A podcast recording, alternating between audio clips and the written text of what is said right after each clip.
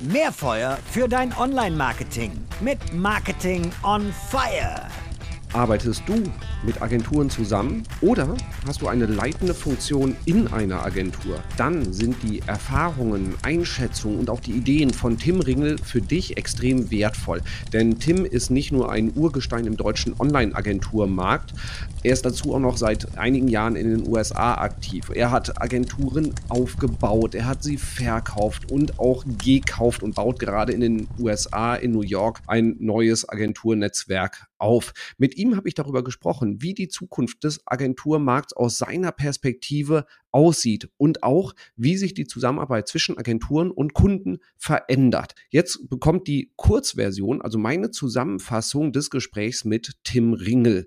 Wenn das für dich spannend ist, dann schau mal in den Show Notes beziehungsweise scroll in der Podcast-Playlist eine Episode nach hinten, denn da hast du dann die lange Version mit allen Ideen, Einblicken und ähm, das gesamte Gespräch mit Tim Ringel. Jetzt die kurze Zusammenfassung. Viel Spaß dabei. Die Konsolidierungen von Agenturen gehen weiter. Du hast es schon beschrieben, dass es da immer wieder Wellenbewegungen gibt und die werden auch weiterhin da sein. Diesmal jetzt getrieben von anderen als früher. Also früher waren es die großen Strategien, die großen Netzwerke, die aufgekauft haben. Jetzt sind es Private Equity Unternehmen in erster Linie oder Private Equities, die verstanden haben, dass man auch mit Agenturen Geld verdienen kann. Martin Sorrell ist das Ganze so, ist der ist das ins Rollen gekommen. Und ich würde mal zusammenfassen, so als guter Agenturinhaber muss man so eine Mischung aus äh, Liebhaber und Ökonom, äh, so in, in Personalunion sein. Das heißt, du musst dein Geschäft lieben, du musst die Arbeit mit den Kunden lieben, aber du musst halt auch die BWL und auch die VWL dahinter verstehen, um die Agentur halt eben in die richtige Richtung zu entwickeln. Und es ist, äh, Tim sagt das, es haben nach wie vor die Spezialagenturen, diese Schnellboote, die haben ihre Daseinsberechtigung, also die reinen TikTok-Agenturen, die reinen Influencer-Agenturen, Agenturen. Jedoch gibt nur wenige Kunden, die wirklich diese Spezialisten brauchen. Die meisten brauchen Generalisten, um diese äh, Synchronisierung von all den Gewerken, die es da gibt und die dann da noch zusätzlich kommen werden, weil wir hören jetzt nicht bei TikTok auf, sondern die nächste Plattform steht schon vor der Tür. Wir wissen nur noch nicht, wer es ist, so ungefähr. Und wir müssen halt dafür sorgen, dass diese Gewerke synchronisieren, dass die miteinander reden, dass Creation und Activation, sage ich mal, in die gleiche Richtung rennen.